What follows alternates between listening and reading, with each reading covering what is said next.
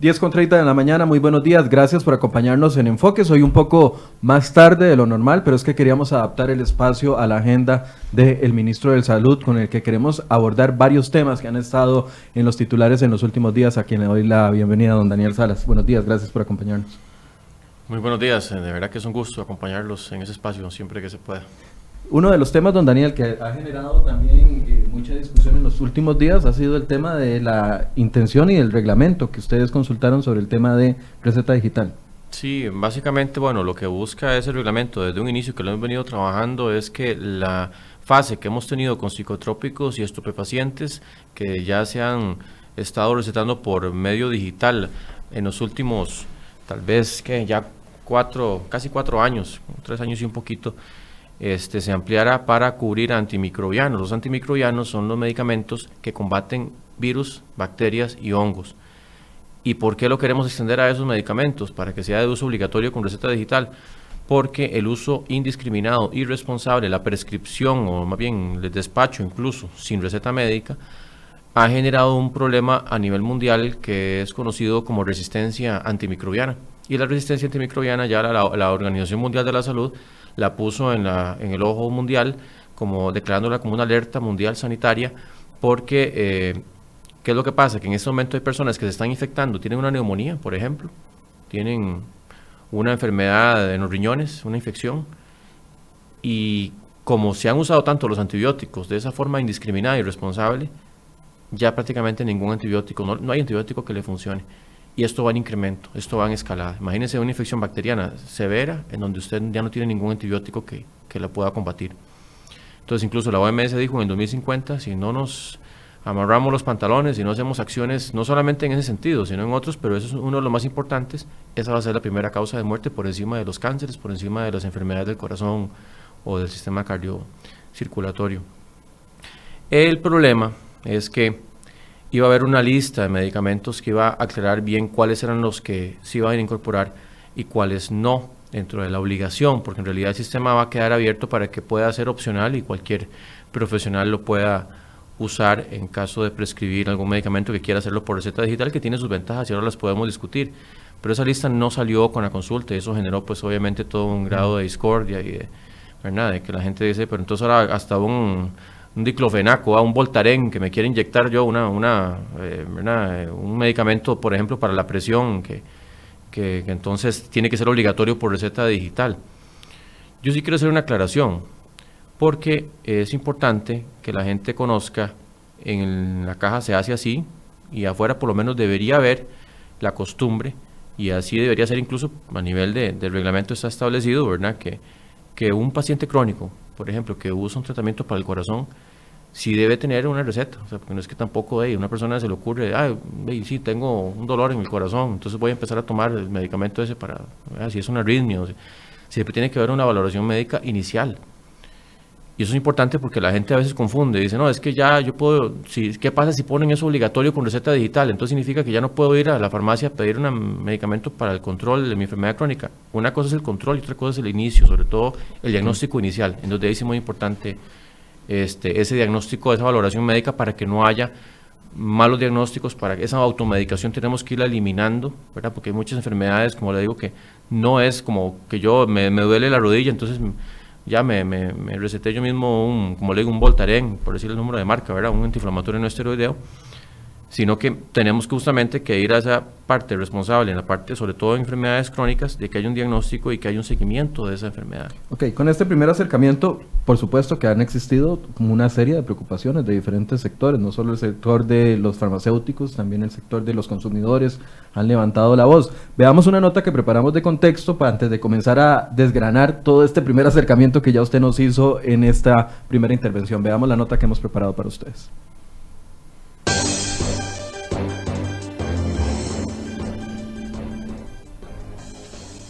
Una vez más, el Ministerio de Salud está en aprietos. Ya no solo tiene pendiente la promesa de campaña de firmar la norma sobre el aborto terapéutico.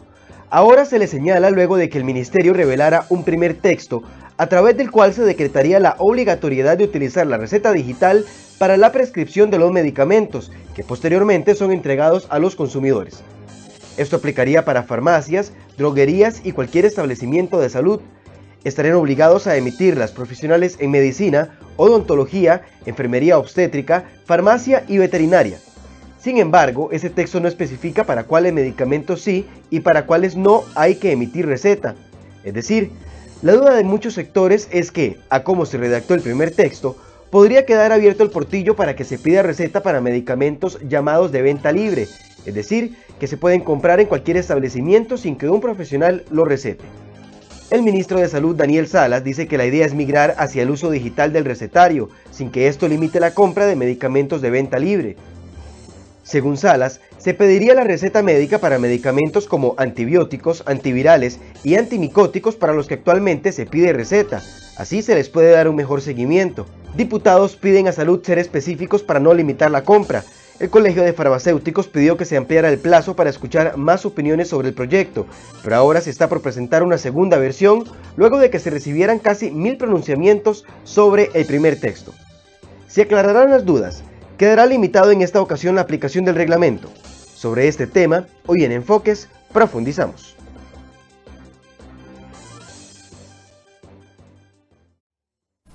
Bien, como usted decía, don Daniel, eh, se pone en consulta el reglamento, ya venció la consulta, me parece que el pasado 9 de octubre ya eh, cerró la consulta, mucha gente se pronunció con preocupaciones con respecto al tema. La intención, como usted bien nos explicaba a este inicio, es mermar un poco la automedicación, porque existen estudios que dicen que a 2050, por la automedicación y por la venta libre de algunos medicamentos, se están generando... Eh, algún tipo de resistencia a, ese, a esos tipos de medicamentos. Específicamente, el reglamento va a hacer obligatorio el uso de receta digital para antibióticos, los medicamentos Actualmente no son contra bacterias. si yo voy a una farmacia me piden receta. No en todas, lamentablemente hemos encontrado algunas que no y pues han tomado también las medidas que corresponden.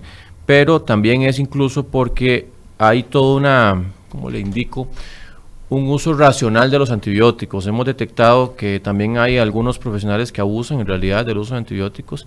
Por ejemplo, muchas de las infecciones que tenemos en la garganta, cuando tenemos un resfrío, es por infecciones por virus, no por bacterias. Los antibióticos combaten las bacterias, no los virus. Para los virus hay otros medicamentos que se llaman antivirales, pero no hay tanta variedad de antivirales como si lo hay para las bacterias. Entonces usted usa el antibiótico cuando tiene una infección verdaderamente ya bacteriana, o sea, con, con pus, ¿verdad? Que tiene una fiebre alta. Pero también hay mucha gente que pide el antibiótico. O sea, el mismo profesional le dice, es que doctor, si usted no me manda el antibiótico, yo no me voy a curar. Y eso no es cierto. O sea, hay que tener siempre esa reserva. Y justamente ese abuso, o, lo que yo le, le, puedo indicar, hay, por ejemplo, toda una, una opción para abordar una infección. Yo empiezo con, tengo tres antibióticos, por ejemplo, de opción hay médicos que siempre se van de una vez a recetar el más fuerte. Es el, no el más fuerte, sino el de última línea, el, último que se descubrió. Entonces empiezan a abusar y justamente para evitar la resistencia, lo que está establecido y recomendado por la OMS y por los profesionales mismos en infectología es que usted empiece usando el medicamento de primera línea que se llama. ¿ya? Y usted, incluso, la idea es que usted mande un, un examen para ver esa bacteria que usted tiene, a qué antibiótico le, hace efecto, cuál antibiótico no le hace efecto. Y ya con eso usted ajusta el esquema. Pero aquí estaríamos hablando entonces de un, mal ejercicio por parte de los profesionales médicos. Digamos que ha sido una costumbre inapropiada, eh, pues obviamente lo que al final el paciente quiere es curarse. Y el, médico le está mandando el antibiótico pues más fuerte. Lo que pasa es que eso está generando un problema de salud pública y que, como le digo, si no nos hacemos responsables todos y conscientes, porque aquí es un asunto, como le digo, de verlo desde la, problemática de salud pública, nos podemos hasta extinguir, les le digo así, así a, ese nivel, o sea, si, si, las bacterias y las infecciones empiezan a crecer y no hay ningún medicamento que sirva para combatirlas, nos podemos extinguir antes de que, ¿verdad? Como le digo, que ocurra una catástrofe o algo ahí más, más fuerte. A ese nivel, a ese nivel es que tenemos que actuar con esa contundencia y por eso es que este decreto lo que busca ese reglamento, lo que busca es ampliar lo que ya tenemos con psicotrópicos y estupefacientes para estos antimicrobianos. Ahora, yo, creo que quede claro, o sea, que la población entienda que jamás estamos pensando en poner barreras para el acceso a la salud.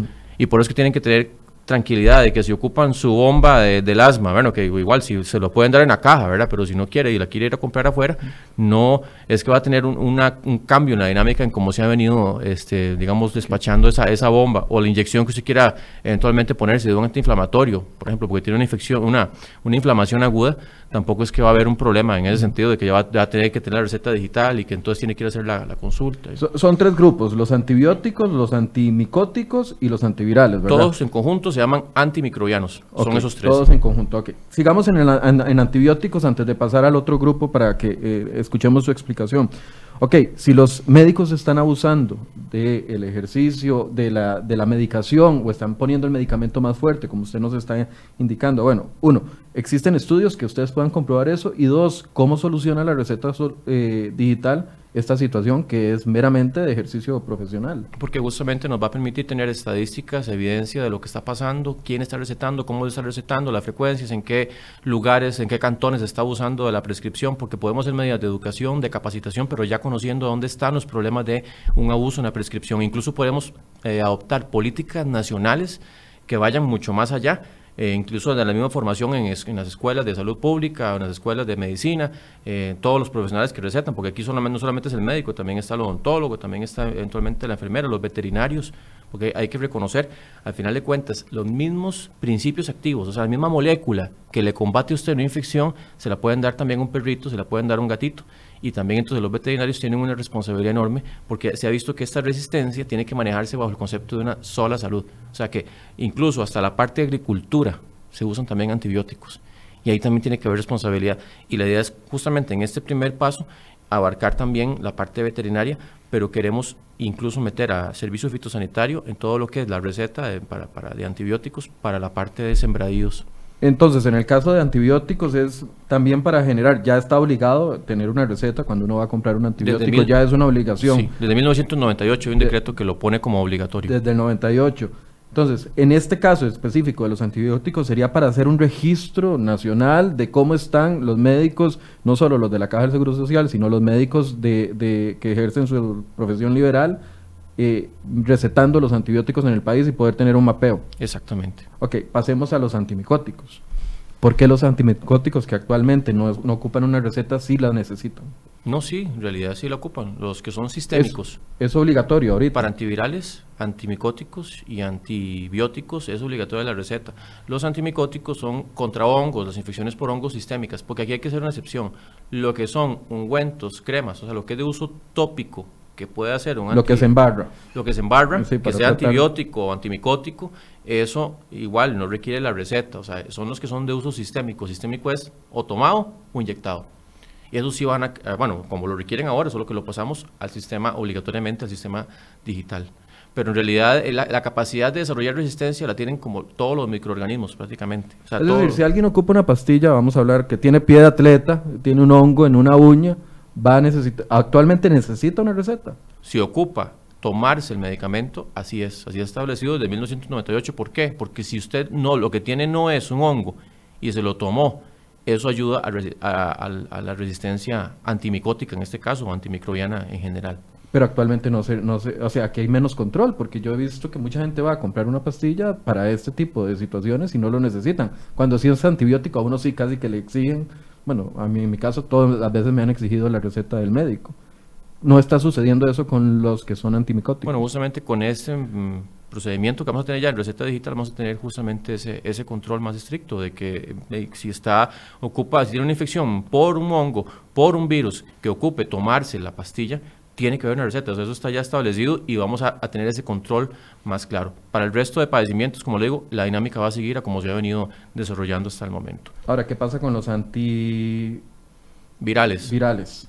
Sí, los antivirales incluso ahí tenemos un amplio, una amplia gama, muchos. ¿De qué estamos hablando? Pongamos un ejemplo. La, la influenza, por ejemplo, la influenza que quiero, quiero también que la gente tenga claro. A ver, si yo me quiero ir a inyectar hoy contra la influenza, voy y me pongo la inyección y listo. Sí, pero eh, esos son antivirales. En realidad las vacunas actúan a, nivel diferente. Eso ya es, obviamente, pues es importante que usted antes de aplicarse una vacuna, pues sepa también cuál vacuna es la que le corresponde, cuál se puede aplicar. En el caso de la influenza se recomienda especialmente para los grupos de riesgo, que ya hemos dicho que son las embarazadas, los adultos mayores, los niños menores de 3 años, los pacientes que tienen asma crónica, que tienen algún problema del corazón crónico, que tienen problemas renales crónicos, esos pacientes, o sea, ya es, es casi que obligatorio, debería ser, ¿verdad? Y así es incluso en la, en, la, en la caja, ¿verdad? Que ya hay siempre vacuna preparada para esos grupos para que se apliquen anualmente, pero eso es vacuna.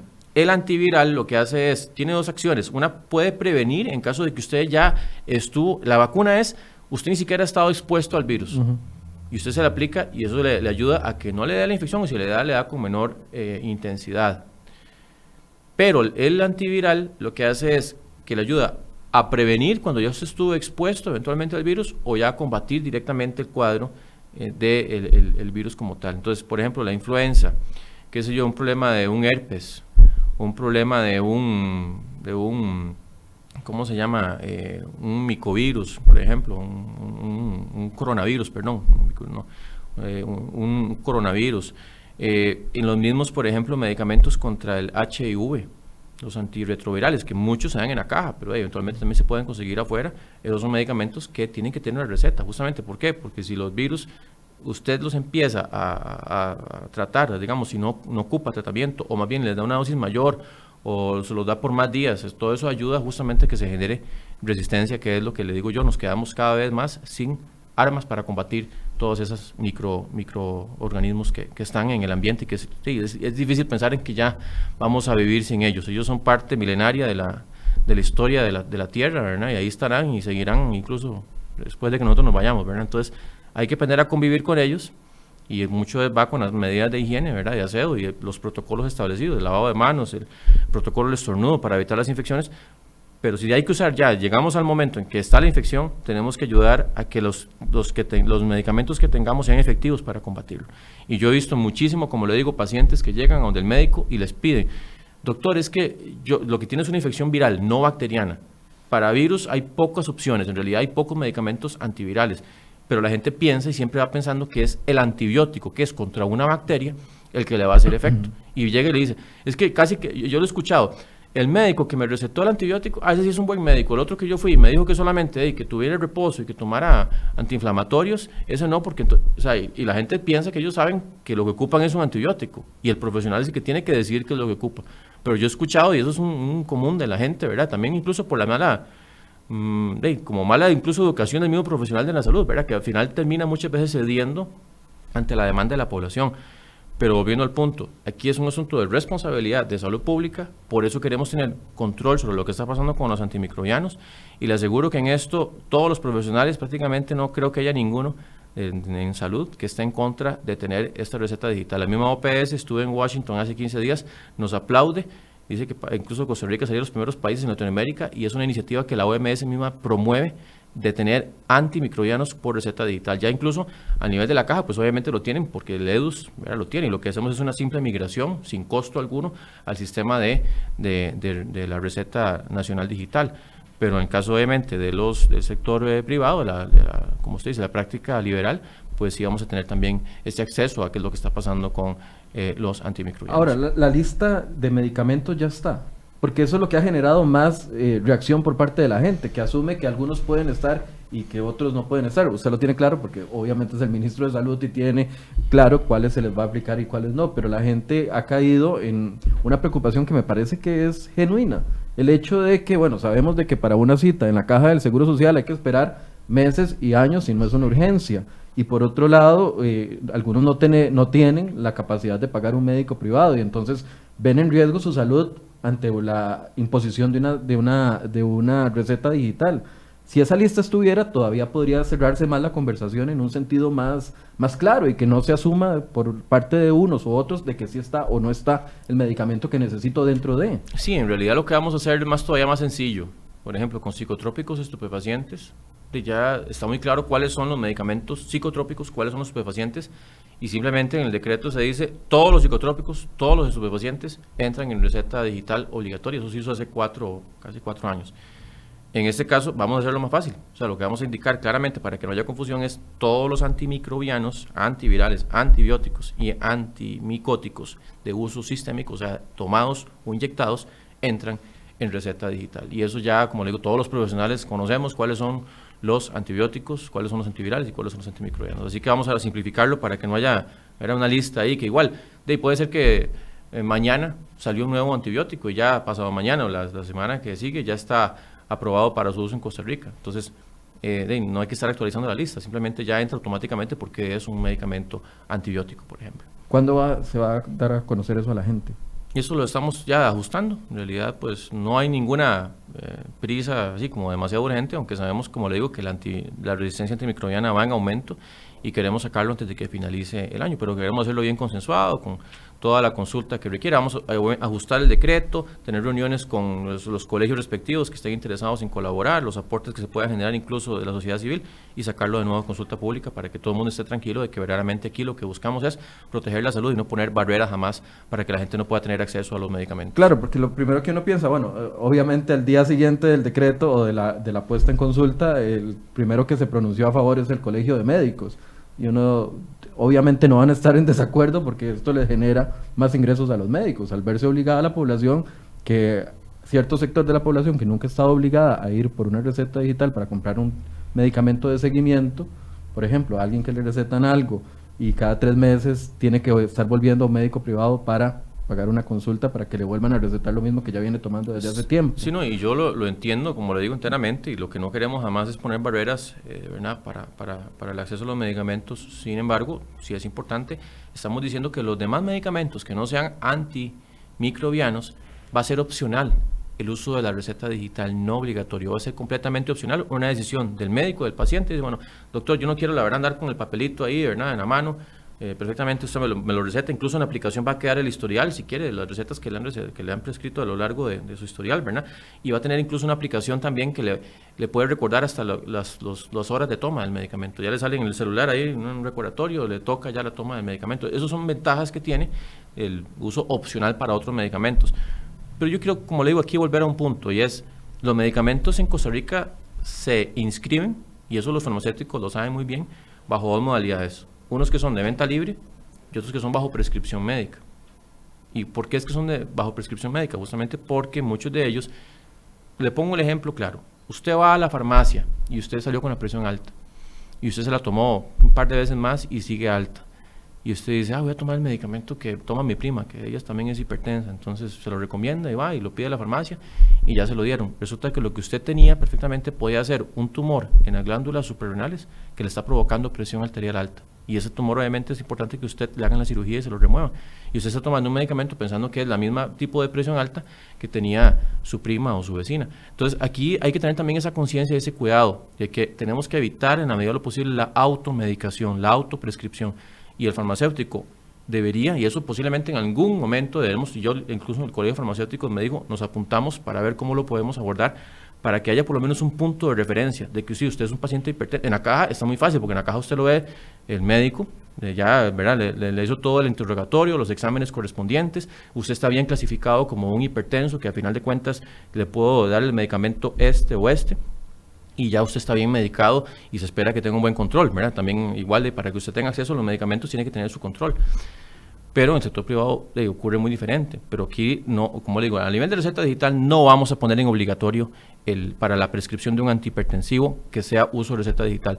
Pero sí tiene que haber una responsabilidad propia de la persona con su salud, de que realmente usted no puede empezar a tomar medicamentos para, para padecimientos crónicos solo porque usted ya, digamos, le tomaron una glicemia, ¿verdad? Una, una azúcar en la sangre, una medición de azúcar en la sangre y salió alterada, y entonces ya va a tomar el medicamento que tomaba mi abuelo, que toma mi papá, que tiene también diabetes. Eso es muy delicado. O sea, como le digo, tiene que haber un criterio médico, descartar otras posibilidades de por qué usted tiene ese, ese, esa manifestación para saber que usted verdaderamente ocupa tomar ese medicamento. Y en eso sí es, es un acto de responsabilidad médica del mismo paciente, del mismo farmacéutico, que debemos de tratar de, fomentar, ¿verdad? Que sea de esa forma. ¿Cuáles fueron las principales preocupaciones que recibieron al poner en consulta este primer borrador que ahora usted me dice que lo van a actualizar? Sí, básicamente la, predominante y la principal es eso, que entonces ahora de cualquier medicamento eventualmente tienen que ir para tener la receta digital para poder ser prescrito y eh, les vuelvo a reiterar, eso no va a ser el caso. Estamos ampliando lo que ya teníamos para psicotrópicos y estupefacientes, ahora va a ser para antimicrobianos que de todos modos, como usted lo menciona, uno a una farmacia y eventualmente siempre le piden la receta.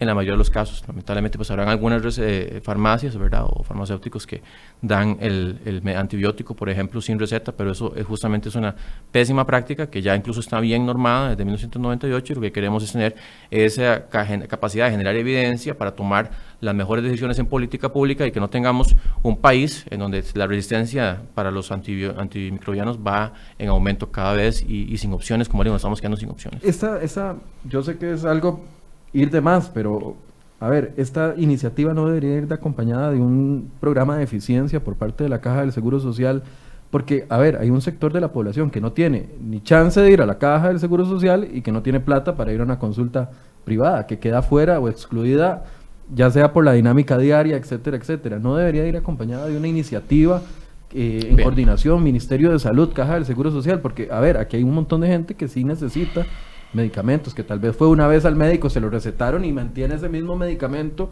que le recetaron hace tres años en la consulta, lo mantiene al día de hoy porque no tiene ni plata para ir a un médico privado que lo actualice, ni tiempo para ir a la caja porque no puede, no, no, hay, no hay citas. Pregunto, ¿no debería ir acompañado de eso? Eh, vamos a ver, aquí hay dos casos. Usted tiene una infección bacteriana. Puede ser que sea una infección eventualmente leve, pero tiene que abordársela. Si usted no se cuida con una infección bacteriana, esa infección se puede complicar y lo puede poner al hilo. Hay infecciones que se manifiestan muy severas desde un inicio. Y yo ya le aseguro que en ese caso agudo de que usted tiene una infección bacteriana con fiebre alta, que se siente muy mal, el acceso a través de la caja, a través de los EVAIS, a través de los servicios de emergencia, o sea, ahí sí que la gente, es muy difícil que me diga que no va a tener acceso. El acceso muchas veces se dificulta para especialidades médicas, ¿verdad? En algunas especialidades más que otras, justamente por, por las la, listas de espera, que también es otro tema que estamos gestionando ahí con la, caja. Las listas de espera, las, ah, los tiempos de espera, en las listas de, de pacientes. Pero para casos agudos de infecciones, usted el acceso lo tiene. Y eso es importante también hacerle a la población ver, ¿verdad? Que, que no es que yo tenga una infección igual, eh, ¿verdad? Y que puede ser de riesgo para su propia vida en cuestión de horas o en cuestión de, de días que se complique y que entonces, no, yo me voy a buscar cómo me dan el antibiótico sin una receta porque entonces yo me, me puedo morir. Ahí tiene que estar bien recetado, bien, prescri bien prescribido ¿verdad? el medicamento y tiene que ser a través justamente de ese, de ese criterio profesional. Y en eso es una recomendación mundial. Yo sé que habrán problemas de acceso eventualmente. Este, ¿Usted ha tenido la oportunidad de ir a emergencias en los últimos meses o años? Sí, sí, sí, sí, claro. ¿Usted ha visto cómo está? Yo tuve la oportunidad de ir el fin de semana por obligación, no es oportunidad, es por obligación a emergencias del Calderón Guardia y me parece impresionante las condiciones, que ya eso es tema aparte, ¿verdad? Pero además el nivel de estrés en el que trabajan los médicos que a veces no le pueden dedicar ni tres minutos a un, a un paciente a la hora de recetar incluso este tipo de medicamentos que se supone que tienen mayor control en la caja del Seguro Social. Por eso preguntaba de que si hay una iniciativa conjunta para facilitar el acceso. No, dentro de la caja sí hay todo un sistema de uso racional de antibióticos, ¿verdad? Incluso hay algunos antibióticos que solo pueden ser recetados por eh, infectólogos o un médico internista o ¿verdad? cierto perfil de médico, porque ya son justamente para evitar que todos los médicos estén recetando los mismos antimicrobianos. Y también hay, hay pues, programas de educación especial. Pero en este caso, como le digo, específico, de que usted tiene una infección usted tiene que buscar la forma en que lo vea el médico y la caja tiene esa, accesibilidad. Le aseguro, vea, podemos hacer, tal vez, yo no tengo aquí los datos directamente, pero podemos pedir de las, de, las infecciones, digamos, que requieren justamente antibiótico, el acceso es amplio, el acceso sí es, es importante. Ahí cuando se dificulta eh, generalmente el acceso a, los servicios de salud es específicamente para eh, algunas especialidades que sí, pues como le digo, por la demanda, por las listas que ya se vienen manejando desde hace años, sí se ha complicado más el acceso. Hay un sector de, de, los preocupados, por así decirse, ¿verdad? No solo los farmacéuticos que se han mostrado, al menos a los medios, no sé si a usted le han dicho otra cosa, pero el sector de los consumidores eh, también se han mostrado, muestra preocupaciones, pues, con el tema y dicen que se limita el acceso, el acceso que tiene la gente a medicamentos que en otra ocasión ha estado libre. ¿Eso usted lo ha analizado o lo, lo, lo mete dentro de esa listado de desinformación que existe por no haberse publicado. Eh, es desinformación que existe y que, pues como le digo, reconozco que hubo un error material de no sacar eventualmente la lista, como lo establecía el artículo, creo que es el 8 o el 7, donde había una lista de medicamentos para que quedara bien claro cuáles. Lo vuelvo a ratificar. Tenemos un decreto que establece la obligatoriedad de los antimicrobianos de que sean obligatorios por receta médica y que simplemente los estamos migrando a receta digital. El resto de medicamentos seguimos con la dinámica como lo hemos venido manejando en las últimas décadas. No va a haber ningún cambio. Voy a, tenemos vía telefónica a Gilberto Campos, que es eh, representante de la Asociación de Consumidores, que también tenía una preocupación. Buenos días, don Gilberto, gracias por acompañarnos. ¿Nos escucha? Buenos días, gracias por acompañarnos. También está acá el ministro de Salud. Ustedes habían mostrado también una preocupación con respecto a este tema de la receta digital obligatoria para ciertos eh, antibióticos, antimicóticos y antivirales. Es correcto. Eh, de hecho, la propuesta de reglamento nosotros eh, nos, nos causa cierta sorpresa respecto de algún articulado que implica el, el incremento en los costos para los usuarios principalmente de la forma en la cual eh, tradicionalmente han accedido a la salud. Eh, en ese sentido, nosotros hicimos eh, ya alrededor de, vamos a ver, como entre ocho observaciones al articulado de manera particular y alrededor de nueve observaciones generales al reglamento como tal en el sistema de consulta del Ministerio de Economía. Una de las principales preocupaciones que nosotros tenemos eh, se centra en el artículo 12 de ese reglamento, eh, en donde se establece que toda prescripción de medicamentos deberá responder a la valoración del paciente y constar debidamente en su expediente clínico y en el historial farmacoterapéutico. Esto, sin lugar a dudas, sin lugar a dudas, genera cierta preocupación. Estamos claros en que ya la normativa existente en el país establece la obligatoriedad de la receta médica para ciertos tipos de medicamentos, por ejemplo, antibióticos, de los cuales ustedes han venido hablando en el desarrollo del programa. Sin embargo, al establecer la obligatoriedad en el artículo 12 de que toda prescripción de medicamentos, y ojo que se establece toda, ¿verdad? En, la redacción. No se establece para medicamentos particulares o una familia de medicamentos X o una, o una generación de medicamentos específicos. No, no, se establece toda prescripción. E, y eso realmente le genera preocupación y al levantar las luces de alarma a la población consumidora nacional respecto de este tema. Si por el contrario, más bien lo que de lo que se hubiera tratado el reglamento es de que lo que tenemos lo pasamos al tema de digitales, no habría habido desde nuestra perspectiva ningún problema. Eh, lo que pasa es que pareciera ser que el reglamento, aparte de ese paso tecnológico, eh, se está utilizando también para incluir algunas otras cosas. Por ejemplo, la ausencia eh, de la lista de lo que va a quedar específicamente restringido vía reglamento para ser despachado con receta médica y la lista de lo que no va a ser sujeto a ese despacho vía receta médica, eh, para nosotros es fundamental y eso no lo tiene ese reglamento. Eh, entonces, en ese sentido, nosotros eh, llamamos la atención sobre estos temas y otros más en la consulta que ya presentamos ante el Ministerio de Economía en el, sistema de, de, trámite de consultas de este tipo de reglamentación.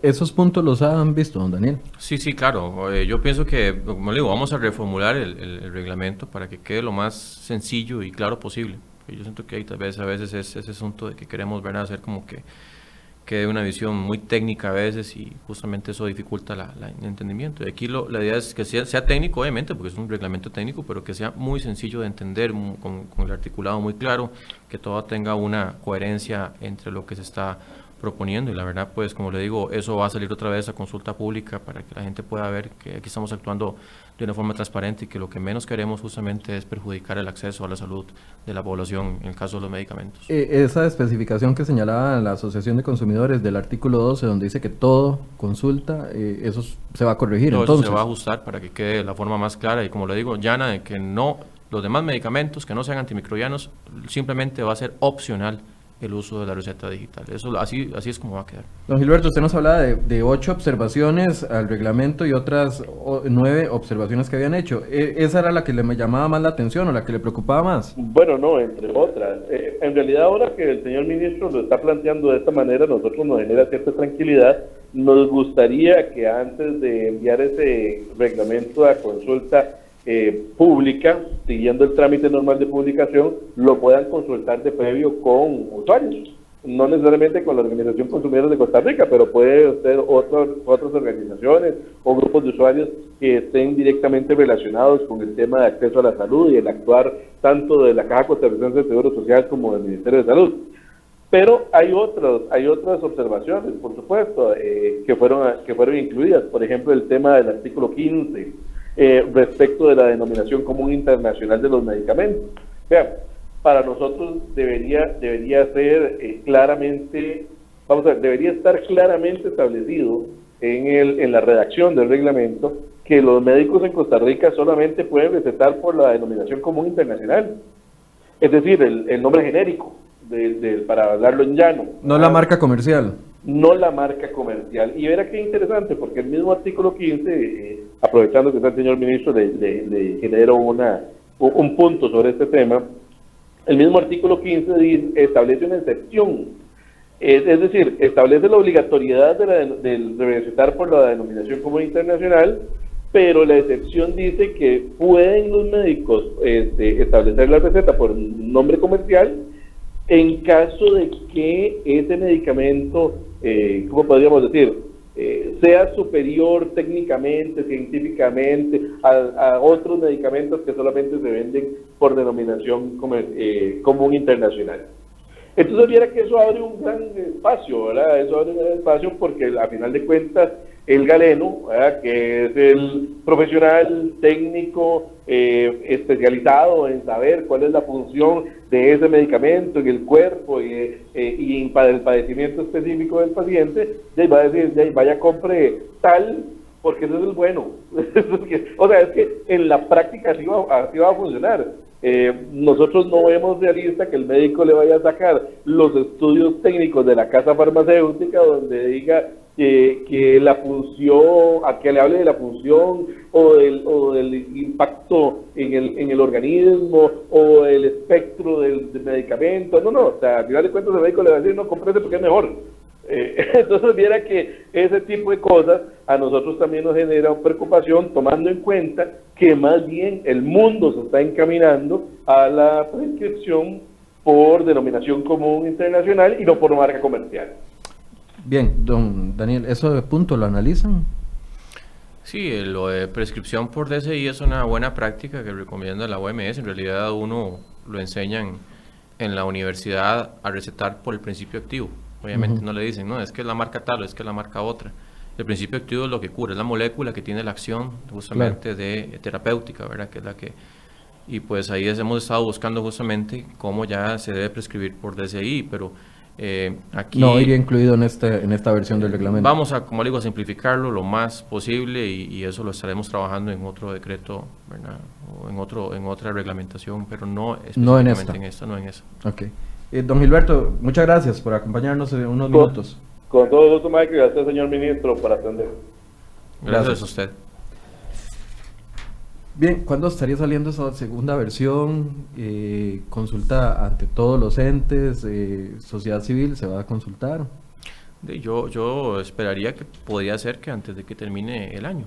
Aquí lo importante es que sea bien consensuado y que salga pues bien claro todo para que sea un decreto que se entienda eh, y que no haya rango para interpretaciones que vayan a, generar dudas o, especulaciones de lo que podría ocurrir.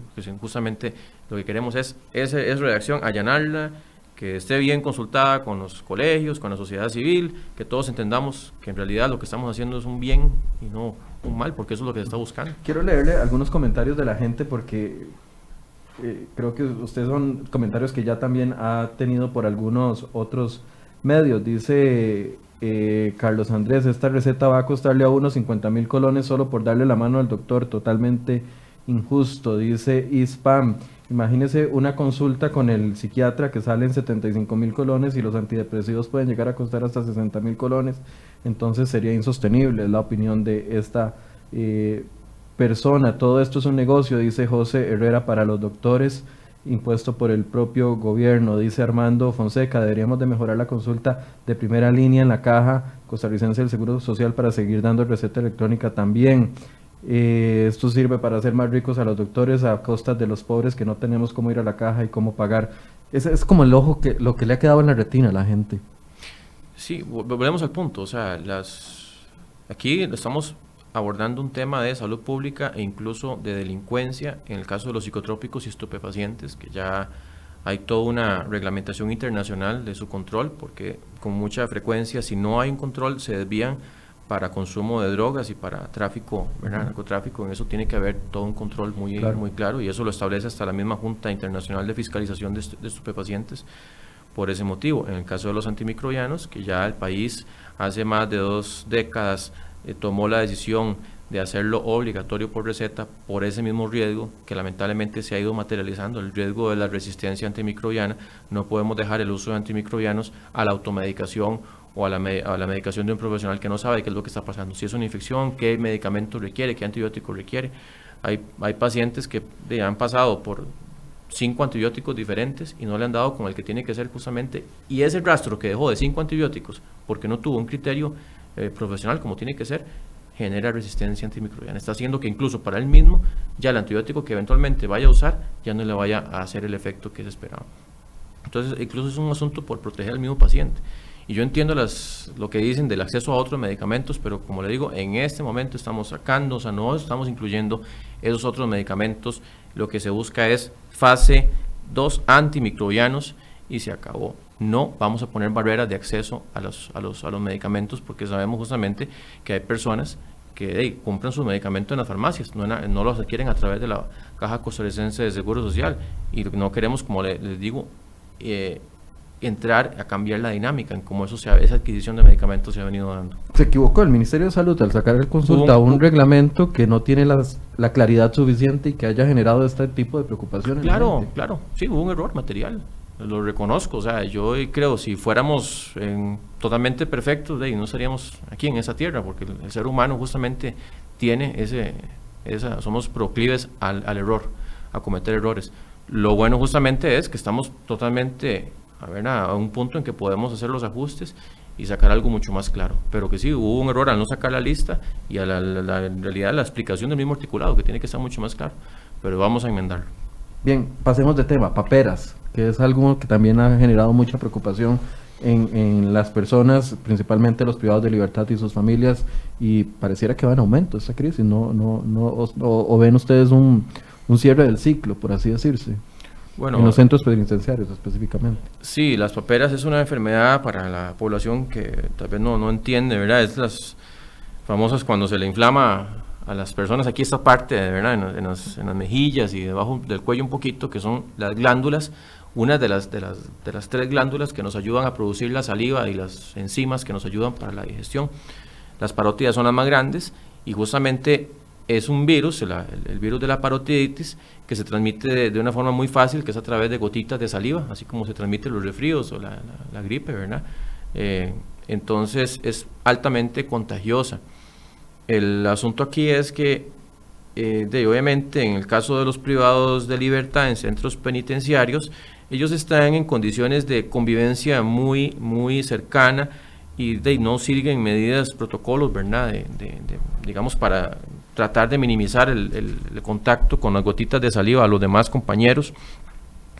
Entonces eso hace en realidad que el, asunto de controlar un, brote de, de, parotiditis en centros penitenciarios se hace algo difícil. De hecho que está catalogado uno de los factores de riesgo para brotes amplios a nivel mundial, no de Costa Rica, a nivel mundial, la ocurrencia de estos brotes en centros penitenciarios. Ahí es, es, es, es un, un, un, Ya existen antecedentes. Ah, claro, a nivel del mundo, o sea, en todo el mundo. Ya en la, usted busca en la literatura médica y ahí dice brote eh, en centros penitenciarios es un factor de riesgo para que el brote justamente de, pues, sea más difícil de controlar. Aquí hemos estado con... Ya, ya llegamos conjunto, a 437 personas infectadas. Vamos a ser cercano a esa, a esa cifra, ¿verdad? Y pues pueden salir más y, y, en realidad aquí predecir exactamente en qué punto se va a dar el, el, el, el pico máximo y empieza a, a, decrecer es difícil porque incluso recordemos que también hay un recambio importante en los centros penitenciarios. No es una población que está cautiva, y que usted ya los eventualmente los vacunó a todos y son los mismos que están en, en noviembre, en diciembre, enero. Sí, hay, es una, hay, una, población fluctuante. Está fluctuando, está entrando y está saliendo y eso no podemos tampoco impedirlo.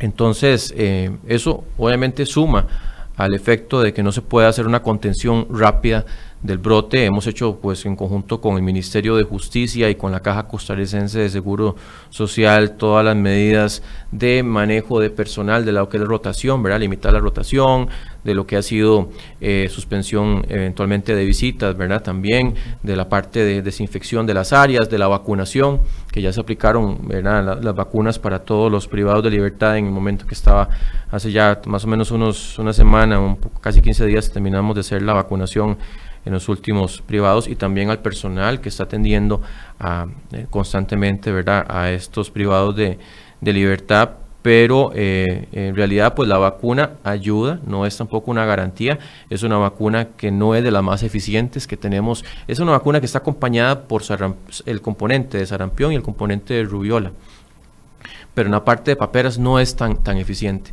Se dice que con dos dosis, el esquema normal en la infancia, que se da al año y tres meses y al, al ingreso a la escuela, se podría alcanzar eventualmente un 95% de cobertura con las dos dosis, si no el, el porcentaje es menor. Pero a lo largo de, por ejemplo, los nueve años después de que usted ingresó a la escuela, ya ese porcentaje, si usted alcanzó un 95, que no todos alcanzan el 95, puede haber bajado perfectamente en 86%. Ya prácticamente cuando usted alcanza la edad de adulto, ¿verdad? 25, ya la, la, cobertura o la, la, efectividad de la vacuna disminuye mucho más. Entonces, en realidad es, es, es una enfermedad que, de, pues, entre más temprano se dé en la vida, es más benévola. Eh, con los adultos puede haber justamente casos un poco más severos, especialmente a nivel de complicaciones. ¿Está fuera de control en los centros penales? No, no, yo diría que incluso más bien con las medidas que hemos ah, adoptado, la curva no se ha disparado más. Pero decir que vamos a hacerle un punto final, por eso que le digo yo, las complicaciones sociales del entorno social de los, de los privados de libertad, interna. la dinámica interna y también la misma eh, eh, asunto de la vacuna que no es que yo aplico la vacuna y aseguré, ¿verdad? Puse un sello de que ya no va a haber infección del todo, obviamente que sí ayuda, es una de las medidas que la misma OPS nos ha dicho, de sí, pueden hacerlo, o sea, es una medida muy importante que, que, considerar en medio del brote, pero no es tampoco súper efectiva. Entonces, en medio de todo esto, es, como le digo, muy difícil decir que el brote se va a contener en cuestión de pocas semanas. Esto puede prolongarse más tiempo, especialmente considerando ese recambio que hay y las medidas lamentablemente que no aplican los, los, privados de libertad en cuanto al control del, del, del, contacto con las gotitas de saliva, ¿verdad?, de sus compañeros. Entonces, ¿las restricciones de ingreso para visitas se van a mantener? Sí, se mantienen y vamos analizándola por cada centro penitenciario, de acuerdo a cómo se va comportando cada curva.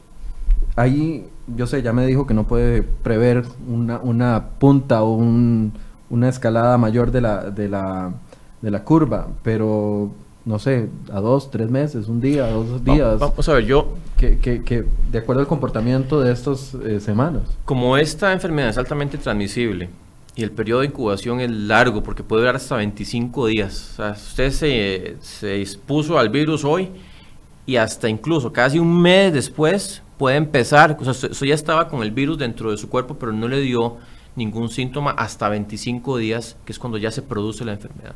Incluso un tercio de todos los que llegan a tener paperas tienen cero síntomas, no tienen ninguna manifestación. Entonces todavía eso lo complica más porque hay personas que pueden estar transmitiendo el virus que ni siquiera, tienen. Exactamente. Entonces es en realidad complejo, es un asunto difícil. Yo esperaría que ahora que hemos estado aplicando la vacunación, después de que se cumpla el periodo máximo de incubación, que son 25 días después de la vacunación, algún efecto tiene que haber de disminución de casos, pero como siempre va a haber gente que pudo haber estado incubando, incluso antes de la, de, verdad, y, que están ingresando constantemente, están saliendo, es como le digo, difícil de decir, ya va a haber un control o va a haber una curva mucho, ¿verdad?, más, más llana o, con tendencia al crecimiento. Aquí más bien el logro es, el logro más importante es que la curva no se haya hecho exponencial, o sea, que no haya crecido de una forma, eh, ¿verdad?, muy, muy, muy fuerte este, en las últimas semanas, que sí, claro que sí ha crecido. Ha crecido, ¿por qué? Porque 467 para usted no es que haya crecido exponencialmente, todavía se mantiene. Usted ve la curva y la curva, o sea, sí va, creciendo, va creciendo, pero si no hubiéramos tomado las medidas, le aseguro que podríamos tener perfectamente 1.500, 2.000 casos a, a, este, a, esta, a este momento ya este, le digo, ya la misma OPS que tenemos asesoría en la parte de enfermedades prevenibles por vacunación han analizado todo el caso, nos están dando recomendaciones y han dicho que hemos hecho justamente lo que responsablemente se, se pudo haber hecho con todos los factores. En realidad el centro penitenciario es algo muy, muy complejo que uno ni se lo imagina, ¿verdad? Justamente ahora que hemos estado en reuniones con la ministra de Justicia y con los funcionarios, uno se da cuenta de toda la complejidad interna que se maneja, ¿verdad? Entre cada centro penitenciario, en las entradas y salidas, y en realidad es mucho más complejo de lo que uno eventualmente podría pensar. Ya está afectando los juicios. Sí, incluso pues en realidad a nivel de, de, personal de, Poder Judicial hemos tenido solo una afectación, pero claro, también hay pánico eventualmente de que puedan infectarse, pero el, la, la, explosión de transmisión que se da con los casos de paperas es justamente por el contacto tan cercano y por la no educación al manejo de las secreciones nasales de los pacientes, ¿verdad? Que ya están infectados. Para cerrar, don Daniel, porque sabemos que usted está muy ocupado, eh, ¿ya el presidente conoce el borrador de la norma técnica? Estamos eh, justamente cercano a presentárselo a él, pero todavía estamos haciendo los últimos ajustes. ¿Ustedes están en los últimos ajustes? Él no lo conoce todavía. Todavía no. ¿Cuándo lo podrían conocer? Posiblemente en los siguientes, eh, no sé, meses o ya ellos. Es que ya les llega diciembre, don Daniel. Sí, sí, sí, sí. No, el presidente ya, él lo indicó muy claro y se firma este año, ¿verdad? Entonces ya, pues ahí yo, eh, eh, él ha sido muy, muy claro y muy contundente en eso de que se firma este año. Pues obviamente nosotros hacemos los últimos ajustes y ya los, lo presentaremos a él en su momento. Solo por curiosidad, eso es un documento muy grande. Porque desde que estamos preguntando les dicen, estamos en los últimos ajustes. ¿Qué, qué es ese documento? Los ajustes básicamente son depuración para que sea bien alineado con, con lo, que establece el Código Penal y que sea bien entendible y que haya compatibilidad de lo que justamente se contempla ahí con lo que se puede aplicar en el Sistema Nacional de Salud. Eso es básicamente y que al ser un tema pues obviamente sensible tenemos que hacer esa revisión muy, muy, con mucho cuidado. Pero el documento en sí es un documento grande, es un documento de mil páginas, es un documento de dos páginas. Eh, o sea, para tratar de entender nosotros, porque claro, desde afuera... No, no, no, no, no, no, norma técnica uno dice, bueno, están haciendo una enciclopedia, ¿qué están haciendo? No, no, no, ahí pues habrán, digamos, la caja tendrá que hacer eventualmente su protocolo, ¿verdad? Que dice si va a ser mucho más extenso y todo, pero en realidad la norma no es tan, tan grande como si es mil páginas, no, no, es un documento pues comprensivo y que establece cómo es que se tiene que proceder en caso de que haya justamente la posibilidad de interrumpir el embarazo para salvaguardar la vida de la mujer en caso de que ya todo lo que le puede ofrecer la medicina no haya surtido el efecto necesario y en caso obviamente de que ella esté de acuerdo, que eso es lo que establece 121, ¿verdad? Aquí no nos vamos a salir de ese, de ese marco. Cuando usted dice, lo estamos revisando, eh, esto tiene un filtro de, alguna, yo sé que hay independencia de poderes 100%, pero para ir bien claros en lo que establece el Código Penal y etcétera, etcétera, ¿tiene algún alguna consulta al Ministerio, al Poder Judicial o es algo elaborado por los abogados del Ministerio de Salud? No, hemos tenido aportes de diferentes abogados, pero en este momento no voy a indicar exactamente de cuáles, pero sí hemos tenido aportes, además de, abogados del Ministerio de Salud, de otros abogados.